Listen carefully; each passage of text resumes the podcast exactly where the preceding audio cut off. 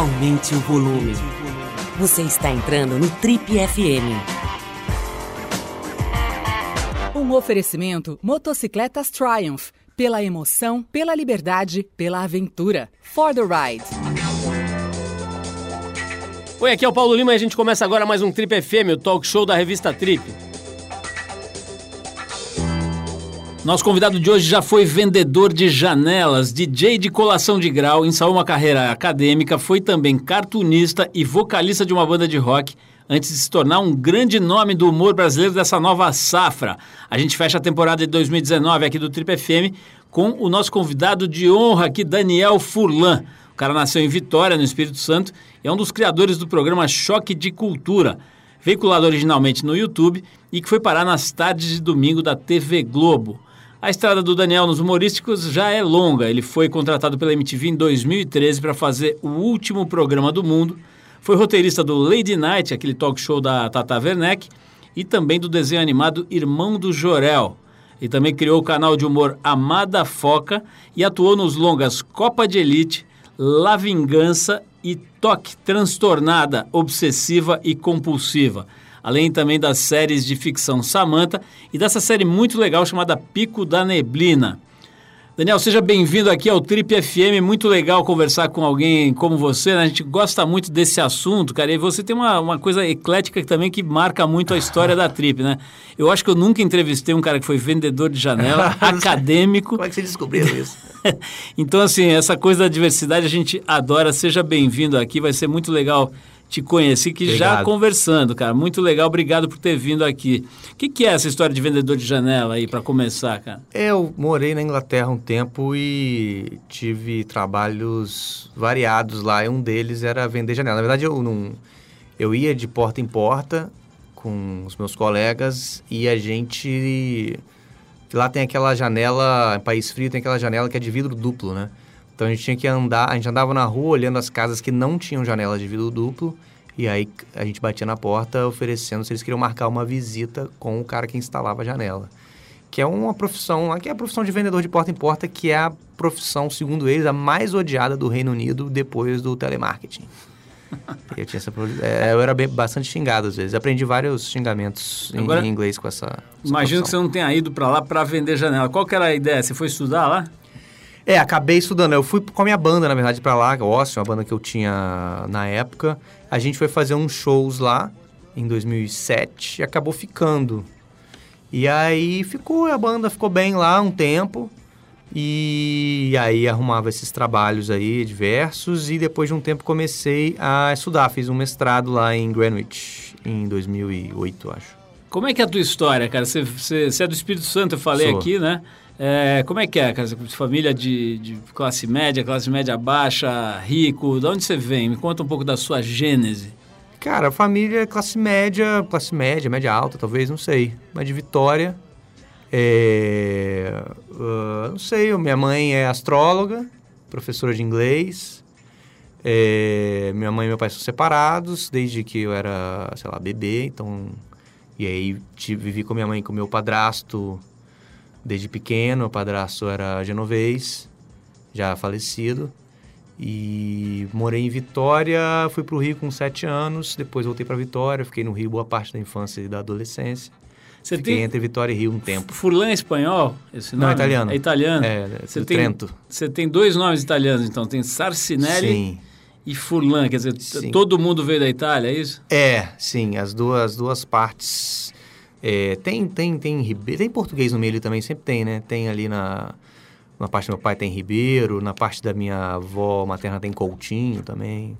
E você, você já, assim, tipo, nasceu sabendo música ou você estudou música? Que, eu tô vendo aqui, eu não conhecia o Ócio, mas você foi uh -huh. guitarrista e vocalista da Fui. banda. Fui. É, minha mãe toca, não profissionalmente, mas minha mãe me ensinou a tocar violão quando eu era criança, assim. Então, e eu, eu como, como comecei a descobrir os discos dela, e aí ela começou a me ensinar a tocar umas músicas dos Beatles e também, como ela era professora de inglês também, eu ficava perguntando das letras e tal. É... Aí depois comecei a ficar adolescente, tinha sempre aquelas bandas de metal com letra satânica que eu ia lá perguntar também de, de letra para ela. Aí ela começou a parar de, de, de me explicar, me traduzir as letras. Eu comecei a correr atrás sozinho e aprendi o começo com ela, assim. Depois fui fazendo banda E aí fui, fui... Eu nunca fui um grande... Não sou, nem nunca fui, nem nunca quis ser um grande instrumentista, né? Nem essa onda, né? Era mais, mais interessado em fazer umas músicas e tal. Eu tocava o suficiente só pra é, conseguir executar as músicas que eu fazia ali. Agora, interessante, né, Daniel? Você está você tá com 39, né? Essa, essa geração aí, tua e até a galera mais nova, é, não é incomum que, que, a pessoa faça 200 coisas. Né? Uhum. Antigamente você era do rock, ficava ali, guitarra uhum. e até o, as profundezas do, do aprendizado do instrumento uhum. e tal, e ficava uma coisa só, às vezes a vida inteira, né? E, e, agora é muito comum, né, que nego faça, experimente 200 mil coisas, né? Você desde moleque foi assim de ciscar em diferentes frentes? Não, acho que foi acontecendo por acaso, assim, eu não sei, é, boa pergunta. Eu comecei com um negócio de banda, eu queria ser, ban ser, ser músico e me dedicar à minha banda e tal que acabou não acontecendo, mas aí paralelamente realmente tinha o lance dos quadrinhos, fazia revista lá com a galera, tinha essa coisa do humor que rolava como um, um, um hobby do hobby praticamente assim. E aí foi isso que meio que andou para frente, mais rápido. Tô vendo aqui na tua biografia, pô, tem essa coisa de ser roteirista do irmão do Jorel, né? É. Eu tive contato com esse, com esse desenho que é genial pelo meu filho, eu tenho um filho pequeno. Quantos anos ele tem? Ele tem nove agora, ele assistia bastante, ainda assiste. Uhum. E, e depois eu vim a saber e, e, que um grande amigo nosso era um dos responsáveis pela parte sonora, o Binho Fef. Binho, lá do Ultrassom. Né? Exatamente. Sim. Então eu acabei tomando contato com o irmão do Jorel bem no começo, assim, o negócio explodiu forte, sim, né? Sim, sim, Em, em outros países, inclusive, sim, né? ficou grande na América Latina. Não sei se nos Estados Unidos tem também. Mas eu já ouvi algumas vozes que eu faço em espanhol, né? O dublador. Quer dizer, você fazia roteiro e também fazia voz? Sim, sim, sim, sim. Aí alguns personagens. E música também. Faço as músicas lá do. Eu canto a música da abertura e canto e faço as músicas do Cuecas em Chamas, que é a banda do. Ah, você canta a música? Do Nico, que é o irmão do irmão do Jorel. Agora, como é que é, cara, fazer roteiro para um projeto que é para criança, né? E é um ah. negócio. Enfim, antigamente as coisas para criança eram mais palatáveis, mais fáceis. É. Hoje parece, sei lá, uma viagem de ácido. né? Quer dizer, acho que se você não tem sete anos, você não entende nada, né? E, e, e a molecada conecta com aquilo é. de uma forma muito forte, né? Tem alguma lógica? Como é que vocês fazem Puts, o processo cara, ali? Não tem, para mim não tem muita lógica não. Eu não tenho muita preocupação em tipo, ah, qual é esse tipo de público? Como que eu vou escrever isso aqui? É, eu faço, acho que a gente faz, os roteiristas todos, de uma forma que a gente acha que é muito legal, muito engraçado, que é uma história maneira, que os personagens são legais, são interessantes, são engraçados. A gente acha muito legal, muito engraçado. E colou para criança também. Óbvio que a gente não vai fazer nada com palavrão, que não vai nem passar, né? É, e tem uma preocupação também, não vai fazer tipo uma linguagem super rebuscada nem nada, mas não tem assim uma grande preocupação. Ah, eles não vão entender, não sei o tem muito isso não. Porque criança, primeiro que eles entendem muito mais do que a gente imagina. E segundo que eles não precisam entender tudo para gostar. Eles entendem uma parte o suficiente para saber o que está acontecendo na história. E às vezes tem criança muito novinha também que assiste que nem entende só não entende porra nenhuma. Mas gosta, que acha legal, sei colorido. lá, gritaria, colorido, luz, explosão. Vai saber.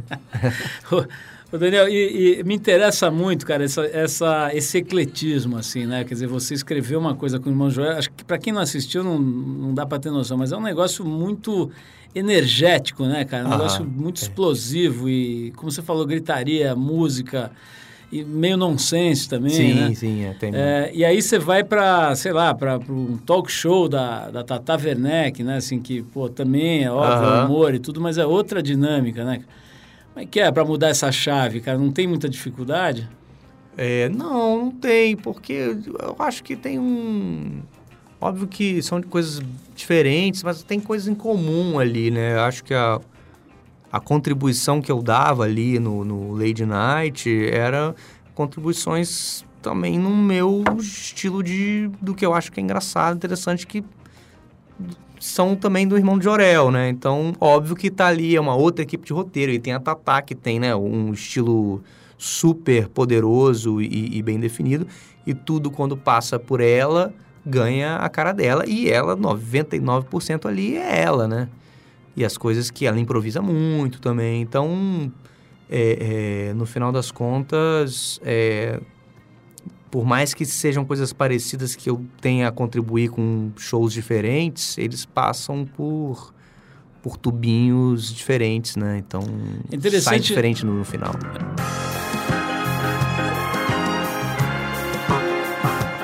Legal, estamos de volta. Esse é o Trip FM, o talk show da revista Trip. Hoje recebendo o humorista, escritor e vendedor de janelas, Daniel Furlan. O cara fez aí várias coisas muito legais, inclusive essa série Pico da Neblina. Daniel, vamos falar um pouquinho disso, cara. Esse trabalho é muito interessante, né? Eu assisti alguns capítulos, gostei muito. Achei bem original, assim, né? Tem uma história ali que vai te surpreendendo toda hora, tem um roteiro bem feito. Tem. Qual que é a tua, a tua participação, além de atuar? Você também estava ali nos roteiros? ou Não, não, não. Esse aí foi. Já recebi os roteiros. Óbvio que tem sempre, quer dizer, sempre, mas nesse, nesse caso teve, e normalmente nas minhas experiências tive, de liberdade ali de mudar as minhas falas, muitas vezes improvisar e falar de uma outra maneira. Eles me davam bastante, essa abertura, mas eu não fiz parte da equipe de roteiros, não. Você, é, você já, ti- já tinha tido experiências desse nível de atuação como ator, assim? Em uma série que não seja comédia com um papel desse tamanho, não. Eu, tinha eu fiz Os Irmãos Freitas, que também não é comédia, mas era um papel bem menor, né? Eu era o, lá o preparador físico do Popó. Fala um pouquinho do, fala um pouquinho do teu Que papel. por si só já é engraçado, mas não era, não era comédia. Fala um, um pouquinho do teu papel no Pico da Neblina, para quem não viu. Eu, eu me lembro de ter visto é, meio um playboy ali, meio desajustado, que fuma maconha o dia inteiro, né? E seria E resolve tipo- empreender. É, seria um, para usar um termo emprestado, seria um Vila Madalener ali no Playboy ali, que é um cara que tentou vários empreendimentos já financiados pelo pai, óbvio, e não deram certo. E aí quando nesse Brasil fictício aí, que é desse dessa, desse seriado, nesse Brasil fictício a maconha é legalizada. E aí eles resolvem, ele ele tem essa ideia de abrir com o cara que era traficante dele uma loja para vender legalmente é, maconha. Então a, a primeira temporada, pelo menos, ela parte dessa premissa aí, dessa, das dificuldades que surgem daí. É HBO, não é isso? É. HBO. Tá, tá no ar, tá disponível ali, Tá né? na HBO Go lá, quem quiser assistir. É, como é que foi, Daniel? Como é que foi essa experiência aí? Depois que termina, por exemplo, a gente entrevistou agora, tá dando bastante repercussão aí o, o, o Lee Taylor, Uhum. né? Que, que fez um papel importante aí, um dos protagonistas da novela das nove, né? A dona do pedaço. Uhum. E ele declarou aqui pra Trip que ele não tá afim de fazer mais novela, porque é um negócio que, que ele achou legal, que foi interessante e tal, mas que não... Enfim, ele não tá mais afim de fazer. Como é que foi pra você, cara? Você tem vontade de investir nessa, nesse lado da carreira, de atuação em ficção, desse tipo? Tenho, tenho, não. Achei ótimo que me chamaram, achei ótimo fazer. Chamarem de novo para alguma coisa parecida ou a continuação do, do, do eu fazer com o maior prazer. Eu acho que. Acho que aí depende do projeto, né? Se, se for um projeto maneiro, sempre dá gosto de fazer. Mas tinha uma insegurança assim de, porra, não vou fazer um negócio que não é comédia, porque sai um pouco da zona de conforto. Mas o personagem é meio né, meio tapado e tal, tem, ele tem uma, uma graça, né, mas não é, não é uma comédia, definitivamente. Eu mencionei o, o Lee Taylor, cara, e é um cara, um ator, assim, realmente ele estudou na ECA, depois ele fez aquele curso, que, que curso? Uma imersão, né, na- no- com o Antunes Filho, no CPT, quer dizer, um cara, vamos dizer, um acadêmico, né, Uhum. da- das, das artes cênicas. Como é que é a tua história? Você chegou a ter algum tipo de formação em... Não, não, é, não me orgulho disso, não é tipo, ah, esse negócio de estudo não tem nada a ver, eu jamais vou falar isso. Mas não, a gente começou a fazer lá em Vitória umas sketches de, de, de humor para o YouTube. É, e aí fui parar na MTV por causa disso. E uma vez na MTV, com essa vitrine, começaram a me chamar para fazer várias coisas. E, enfim, filme, séries. ah, e até, mais recentemente, no Pico da Neblina, né? Uma, e no Irmãos Freitas, séries que não são séries de comédia. Então as coisas foram acontecendo e eu, de repente, nunca fui ator, me vi numa posição de que agora eu sou obrigado, quando vou num hotel ou no médico, que tem profissão, eu tenho que escrever ator lá, mas não me sinto assim. É, Você se sente alguma dessas coisas que você faz? Putz, não, acho que. eu não tenho nenhum conhecimento técnico de nada, realmente. Nem de roteiro, nem de música, nem de, de atuação. De novo, não me orgulho disso, não acho que isso é um- uma coisa maneira. Eu até penso penso, mas não a ponto de fazer, né? Mas de fazer curso de, de roteiro e de. E de atuação e tal. Tem gente que fala, não, não faça nunca, vai, vai destruir estragar. tudo, vai estragar. Não sei se é bem assim, né? Porque tem, porra, tem muito ator foda que é estudado, tem muito ator ruim que é estudado também, enfim. É, mas sei lá. Mas eu, eu, eu, acho maneiro, você falou do, do Lee Taylor aí, que pô, é estudado. Ele é um, é um cara que provavelmente, imagino, sabe o que tá fazendo. Eu não sei o que eu tô fazendo. Então, às vezes dá certo, às vezes não dá. Tô sempre no escuro ali tentando. Oh, Daniel, eu adorei a sinceridade, não sei o que estou fazendo. Ô, meu, deixa eu te perguntar uma coisa, cara. É, como é que começa o choque de cultura? Né? Esse projeto que talvez tenha sido de maior visibilidade, né? Imagina. Ah, com certeza. Né? Você bota lá a cara na vitrine da, da Globo, muda um monte de coisa. Primeiro, eu queria saber como é que começou esse, essa turma, se já eram amigos, enfim, obviamente já se conheciam. Como é que, que nasce esse projeto? A gente faz um programa dentro do nosso mesmo grupo lá na, na Quase, que chama Falha de Cobertura, que é um programa de, de debate de futebol, que sou eu e o Caíto. Caíto faz o Serginho, que é um comentarista, é um jornalista semi-analfabeto, e eu faço o Crack Daniel, que é um ex-jogador de futebol que ninguém sabe se realmente jogou futebol algum dia. E a gente. É um programa que ele tinha, tem um sucesso, mas muito mais nichado do que o Choque de Cultura. Uma galera ali específica. E por causa desse programa, o Omelete, portal Omelete, chamou a gente para o, na verdade, especificamente o Thiago Romariz, é, para ele falou, pô, a gente queria que vocês fizessem um falha de cobertura falando sobre cinema. E a gente ficou meio assim, porra, será que funciona? Será que não funciona? E a gente conversou com o Raul, que é o que faz o Maurício no Choque de Cultura. E ele falou, porra, vamos fazer um novo. E aí a gente, sei lá, pensou, muito resumidamente, é, nesse, nesse, nesse formato do, dos, dos, dos, motoristas de van que falam sobre cinema. Levamos essa ideia lá pro Omelete, eles acharam legal e a gente fez um piloto que são os dois primeiros episódios que foram ao ar, que é o Harry Potter sem Harry Potter e o Só Magia Top. E aí deu super certo e a gente começou a fazer e não parou desde então. Você faz o Renan, né? Que é aquele que, que, usa uma corrente dourada, aquele óculosinho clássico, né? Tem um cavanhaque Isso, também. Sim. É, como é que foi essa, essa história da, da, Quanto tempo vocês puseram o Choque de Cultura no, no depois que vocês puseram no ar no YouTube? É, começaram as conversas com a Globo? Depois de quanto tempo? A gente, o, o, programa estreou em dezembro de 2016 no, no YouTube e daí a gente viu que deu certo e caralho, agora a gente tem que fazer, fazer mais. Causou esse problema aí, entre aspas, né? A gente começou a correr atrás, fizemos uma temporada em 2017 e a primeira temporada da Globo foi em 2018. Então foi um ano e meio depois, mais ou menos, assim. Como é que foi essa transição, cara? Tem muita gente que que pensa, assim, quer dizer, o ambiente do YouTube tem toda uma, uma, uma tem, tem características muito específicas, né? uhum. né? Tem uma, uma, uma, coisa muito menos preocupada com a forma, com a estética, com os detalhes, com a qualidade, às vezes até, né? De, não sei se é uma regra, mas uhum. é, em geral, né?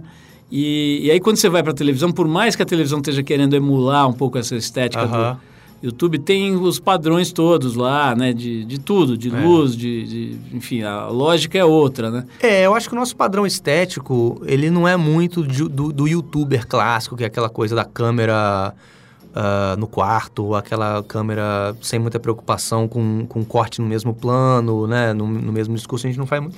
É, a nossa estética é mais da TV local, anos 90, né? Que é aquela falta de recurso e falta de falta de bom gosto, né? Aquela coisa. Mas são programas de televisão que a gente sempre fez mesmo na internet. O Choque de Cultura sempre foi um programa de TV, né? Uma paródia de um programa de TV. O Falha de Cobertura também, o último programa do mundo também. Todos eles são paródias de programas de TV de, de baixo orçamento. E quando a Globo chamou a gente, a Globo é o oposto disso, né? A Globo é val alto valor de produção. Tem corpo de bailarinos para qualquer coisa, né? Que, que é falada. E aí é, só que quando eles chamaram a gente, o choque já estava muito bem estabelecido na internet. Ele já era grande na internet. E aí chamaram a gente, o Márcio Smelling e a Daniel Campo, lá, nossos chefes lá dentro, chamaram a gente para fazer exatamente o que a gente fazia na internet. Então, esse medo que o público tinha e tem, até hoje eu não entendo porquê, a gente também tinha, mas isso não, não, não, não foi o que aconteceu. A conversa não era por aí. Você sentiu que emplacou, quer dizer, que é, engatou perfeitamente assim o discurso naquela, naquele outro, naquela outra vitrine? Mudou alguma coisa? Precisou adaptar alguma coisa? Ou vocês foram com a mesmíssima coisa e engatou legal? É, mesmíssima coisa até certo ponto, porque a gente tem uma coisa dos filmes lá, né? Que a gente faz os filmes a temperatura máxima. Na internet, a gente fazia dos lançamentos e um filme ou outro, a gente pegava um clássico, um filme que não era lançamento e tal. Mas uh, na Globo, a gente não escolhe os filmes. Os filmes são os filmes da grade da temperatura máxima. O que é um exercício legal também de fazer, o que a gente não parou de fazer na internet. Então, na televisão, ele é um programa diferente que fala sobre, programa, sobre filmes que uh, não chegam a ser velhos, clássicos, mas são filmes que já saíram de cartaz. É, e a gente, por uma questão de horário, não é nem uma questão de qual emissora, a gente não pode falar palavrão. Que também não é nenhum problema, a gente fala na internet, mas a piada não tá no palavrão. Então, tirar os palavrões também não faz falta nenhuma. É, o programa mudou muito na segunda temporada na Globo, que virou o Choque de Cultura Show. Mas isso foi uma proposta nossa, né? Eles pediram uma novidade, porque a gente queria mais tempo de grade, eles queriam uma novidade, e a gente tinha essa ideia, esse desejo antigo de virar um programa de auditório bem brega. A gente imaginava o que, que esses caras fariam se eles tivessem dinheiro, ter uma plateia só de idoso, ter GC toda hora, falando, é, passando umas, umas paradas, ter, ter bailarino, mas uma coreografia meio bosta, ter um figurino bosta, um sofá bosta, tudo. Aquelas fotos gigantes da gente atrás. Então tinha essa ideia de fazer esse programa de ser horrível mesmo, assim. Horrível por opção, não horrível por falta de, de opção, como é o choque original, né? E aí muita gente ficou com essa sensação de olha o que a Globo fez, olha isso, é muito cafona. E eu acho isso engraçado, assim, acho hilário a, a pessoa ver aquilo que a gente está gritando que é para ser cafona e a pessoa achar que ela percebeu que é cafona.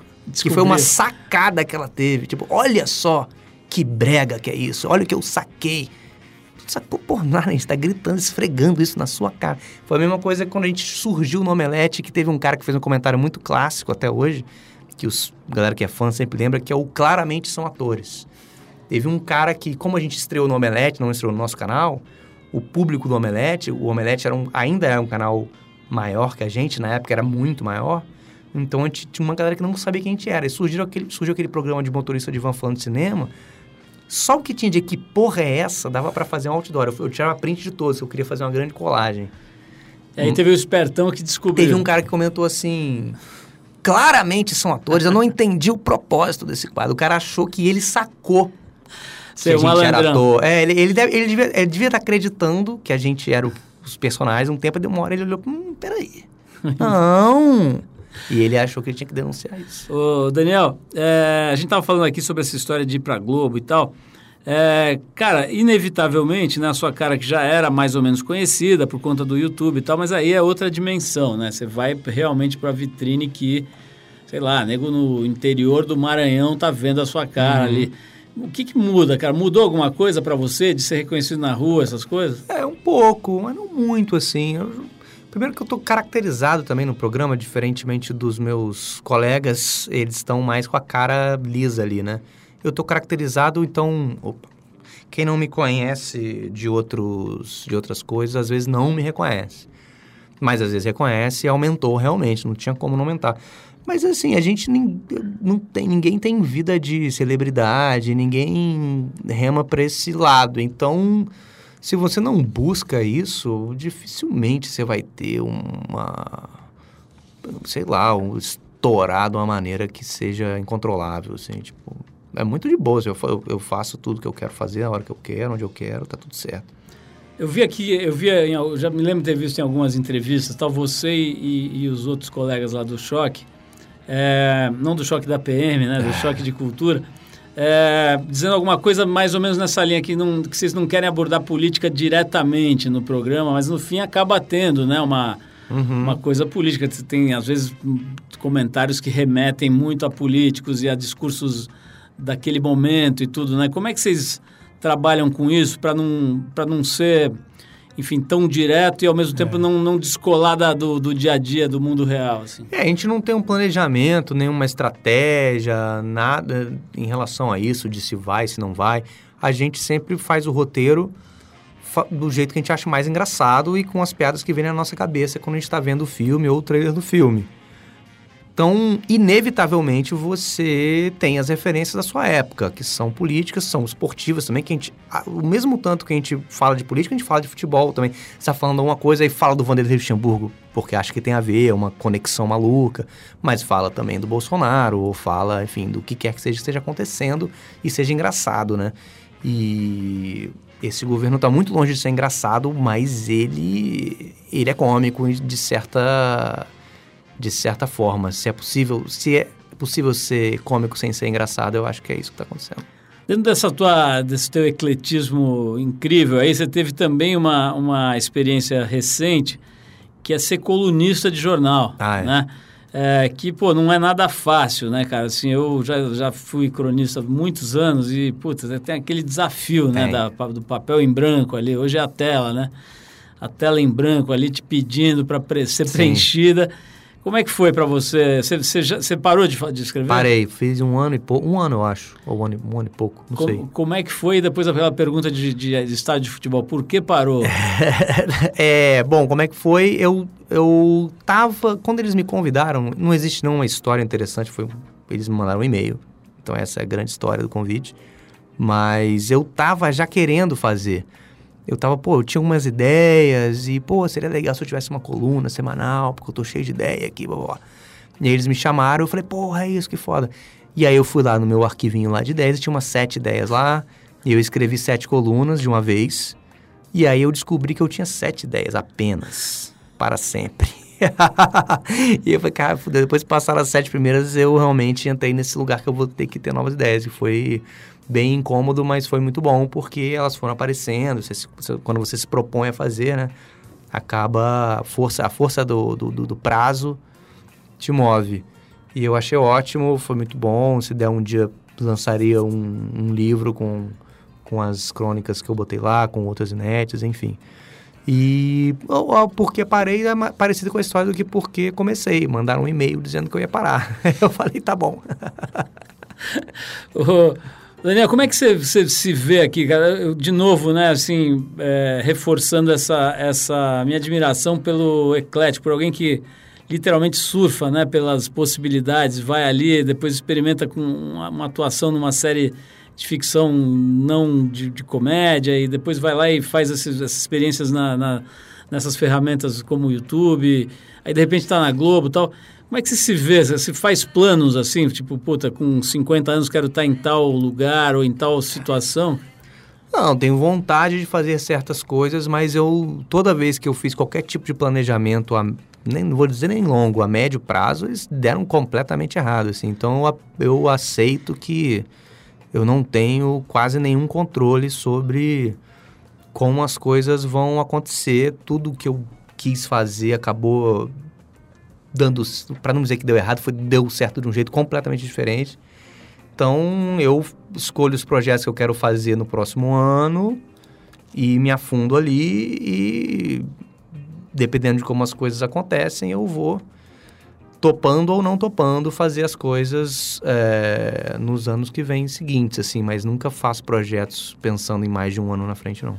Daniel, o, eu estava vendo aqui uma coisa que, que é meio comum, assim, uma queixa comum dos humoristas, cara, que é aquele negócio de ter que ser engraçado todo o tempo, né? Uhum. Não sei uhum. se é exatamente o teu caso, mas assim, parece ser um problema, né? Meio como aquele dentista que chega na, na, no lugar, as pessoas começam a abrir a boca para mostrar o canino. Técnico informático Tem... também. É. Dá uma olhadinha aqui no meu celular. Como é que é, cara? Tem um pouco isso, assim, as pessoas esperam que você seja o engraçadão? É, quem não me conhece, sim, porque eu não sou engraçadão da galera, né? Com certeza não. É, eu, no, eu vejo a decepção nos olhos das pessoas quando elas me conhecem e ficam esperando, né? Com aquele sorriso esperando eu falar alguma coisa hilária e não, nunca acontece. É, tudo bem, uh, mas eu acho que esse, esse cara hiper extrovertido que faz piada o tempo todo eu acho bem cansativo. Você não gostaria de ser essa pessoa. Quando tem essas, pessoas perto. Se você for, se for um grande amigo seu, tudo, seu, tudo bem. Mas quando é um cara que está fazendo um stand-up eterno, 24 horas por dia, eu normalmente tendo a correr. Então não gostaria, eu acho bom não ser essa pessoa. Daniel, esse, essa turma que formou o choque, cara, de onde vem essas amizades? Assim, é de escola, é de bairro? Como é que vocês se conheceram? Foram vários momentos diferentes. O, o, a, a, raiz ali, a gênese foi na UFES, que é a Federal lá do Espírito Santo. Depois, no Rio, a gente conheceu a galera que fazia o Larica Total, que era a mesma produtora que a Carambolas, que fazia o Overdose, que foi o nosso primeiro trabalho na MTV, foi o piloto do Overdose, quando nem era MTV ainda, era um piloto para a MTV. E a gente conheceu o Caetano e o Leandro, que estavam fazendo o Larica Total, e o Larica Total estava acabando, eles estavam procurando gente para fazer um programa novo para o Canal Brasil, que acabou que não rolou naquele momento, mas rolaria depois. E depois, na MTV, em São Paulo, o Pedro Leite era roteirista lá na MTV, a gente fazia o, o, Furo juntos, né? O último ano do Furo. E o Fernando foi que me chamou para fazer o La Vingança. Foi o primeiro filme que eu fiz com um papel uh, maior, assim. Eu não, no Copa Gente o papel era grande também, mas assim, de protagonista, co-protagonista foi o La Vingança. Que ele até, quando ele me chamou, até quando você falou negócio de ator, eu lembrei dessa história. Ele me chamou e pelo telefone, me telefonou e perguntou Ó, oh, tô fazendo um filme aqui, não sei o que, você é ator? Eu falei, não. Aí eu falei, pô, esse cara não vai me chamar, né? E aí ele achou isso maneiro, falou, pô, eu vou chamar esse cara aí que não é ator. Agora, nesse, nesse, processo todo, vocês, vocês vieram morar aqui em São Paulo? Vocês foram morar... Quando, quando eu vim pra MTV, eu, em 2013, eu vim morar aqui. Como é que foi essa experiência, cara, de adaptação? Pois, foi loucura, porque eu fiquei mais ou menos um mês fazendo, pilotando, né? eles me chamaram para fazer uns pilotos lá para fazer o último ano do furo. E aí eu fiquei hospedado na casa de um amigo meu, Rodrigo, do Dead Fish, que é uma banda lá de, de Vitória, que já é, já tá residente em São Paulo há 200 anos. Né? E, e ele, morava perto da MTV. E aí eu ia. E beleza, aí tava fazendo lá, tinha dia que achava que tinha mandado bem, tinha dia que achava que tinha mandado mal. Mas na forma geral, não dava para saber se ia rolar ou não. Tava até meio achando que não ia rolar. E aí um dia tinha. Ah, começou um monte de gente me dar parabéns, parabéns, parabéns, porque saiu na. Não sei se na Folha, acho que saiu em vários veículos que eu tinha sido contratado como novo VJ da MTV e ninguém me avisou. Ninguém perguntou se o salário estava bom, nada. E eu dizer que tava, porque naquela época qualquer coisa, meu, eu teria ido para almoxarifado da MTV se tivesse me oferecido, que eu estava realmente numa situação complicada.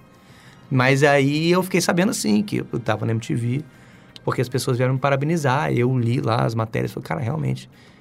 E aí fui perguntar pro, pro, pro Zico, meu chefe na época, e aí, Zico, então, eu tô contratado? Ele falou, é, tá. Eu falei, ah, legal. Quanto que é o salário? Daniel, tem, tem uma, assim, do jeito que você conta a sua, a sua história, né? Parece que tudo foi muito, assim, sem, sem uma ligação, sem um nexo, digamos assim, de, de um, um, fio condutor, né? uhum. né? Tudo foi acontecendo meio sem querer. Mas certamente, cara, tem uma coisa de repertório, assim, né? De você conseguir encarar todos essas, esses desafios e se dar bem, sair bem, deve ter alguma razão, algum repertório, algum tipo de... Você, você consegue identificar? Você lia bastante? Você, você, era louco por séries ou televisão? Qual, qual, que é a tua é, básica? Eu tive uma época que eu assistia a TV... A época que eu fui morar sozinho, tinha uns 17 anos, que, eu, que era a época da UFES lá. No, no, no pré-vestibular e depois na UFES, que eu era muito, via muita TV a cabo, via todas as sitcoms praticamente que passavam, tipo no Sony, na, na Warner Brothers, esses canais de, de série. Eu via praticamente tudo o dia inteiro. Talvez isso tenha me ajudado de alguma forma, mas era realmente, eu era bem, eu não, não tinha muito o que fazer, enfim. Bom, apesar dessa, dessa, desse, dessa rampa de lançamento da MTV, que lançou muita gente legal, é, evidentemente, na tua história tem a, a, coisa do YouTube, né? Como uma, uma vitrine muito forte, né? De projeção uhum. e tudo. O que, que você... Se, se, tiver gente escutando a gente aqui que tem vontade de atuar, de escrever tal, você acha que tem que se jogar nas redes sociais? Você sugeriria que caminhos? Ah, eu acho que tem que sair fazendo. Sair fazendo, em vez de, sei lá, ficar esperando alguém te convidar para para fazer alguma coisa, em, sei lá, imensa sai fazendo. Hoje em dia é, é fácil, entre aspas, né? Mas é, os, os, os, os, veículos, né? as plataformas são totalmente acessíveis, a tecnologia também é acessível. E existe uma tolerância muito grande à, à, à produção de baixo orçamento, né? A não ser que você queira fazer, seu, seu sonho seja fazer um, um, novo, sei lá, Game of Thrones, realmente aí você tem um longo caminho a percorrer. Mas fora isso, com pouca, com pouca coisa dá para fazer, dá para se comunicar. A gente está vivendo esse momento aí, né, em que todas as notícias levam para uma certa depressão, no sentido de que, em especial com relação à cultura, né? é, acho que dá para falar sobre todos os campos aí ligados à governança, mas a, na cultura tem uma ameaça uhum. séria, assim, né, de desmonte e tudo. No, na tua vida, no teu trabalho, isso toca de alguma maneira? É, toca. Tem sempre uma preocupação ali até onde que vai essa destruição, qual é a, a motivação dessa destruição, né, toda que está rolando. Eu acho que ruir tudo completamente dificilmente vai acontecer porque as manifestações culturais, artísticas, elas sempre encontram uma maneira é, você não precisa ser necessariamente totalmente contra a cultura para ter um espaço, mas quando os espaços diminuem é preocupante, né?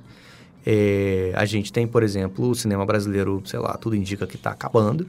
E a gente tem vários projetos de, de cinema que estavam aí na boca para acontecer e não sabemos se vão rolar, provavelmente não. É não, chato. O, o, programa, esse nosso papo aqui fecha a nossa série de programas de 2019. Opa. Então a pergunta para encerrar é o seguinte: o que, que você quer que aconteça em 2020, não só na sua carreira? Eu tenho medo de, de, refletir sobre isso, não sei, não quero nada. Eu, sei lá, eu, vamos indo e aí vai vendo.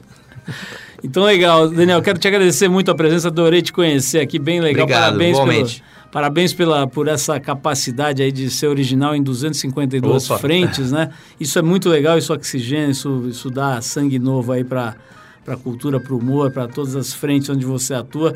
Quero recomendar que as pessoas assistam o Pico da Neblina, é um trabalho bem bacana, né? Posso que... recomendar que assistam Carburador de Prata também, 2019? Favor, é a premiação do Choque de Cultura, tá lá no nosso canal no YouTube TV Quase. Já tá, já tá, tá rolando aí. É, subiu segunda-feira. Carburador de Prata. Carburador de Prata, a maior premiação do cinema internacional. Genial. Então, de, quem precisa de Oscar, né? Não, ele, ele, que faz as tendências do Oscar. O Oscar se baseia na gente. E eu me despeço aqui do Daniel Furlan, desejando a ele um ótimo Natal, um próspero ano novo. Obrigado. Com muitos carburadores de prata Opa. e muita coisa legal aí vindo pela frente. Certamente virá na sua carreira aí que será longeva e muito profícua.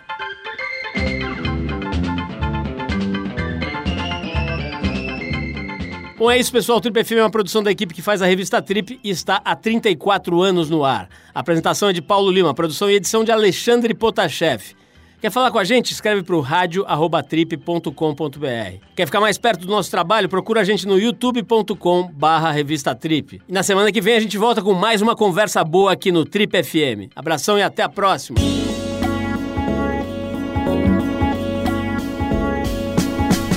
Você ouviu Trip FM. Esse foi um oferecimento Motocicletas Triumph. Pela emoção, pela liberdade, pela aventura. For the ride.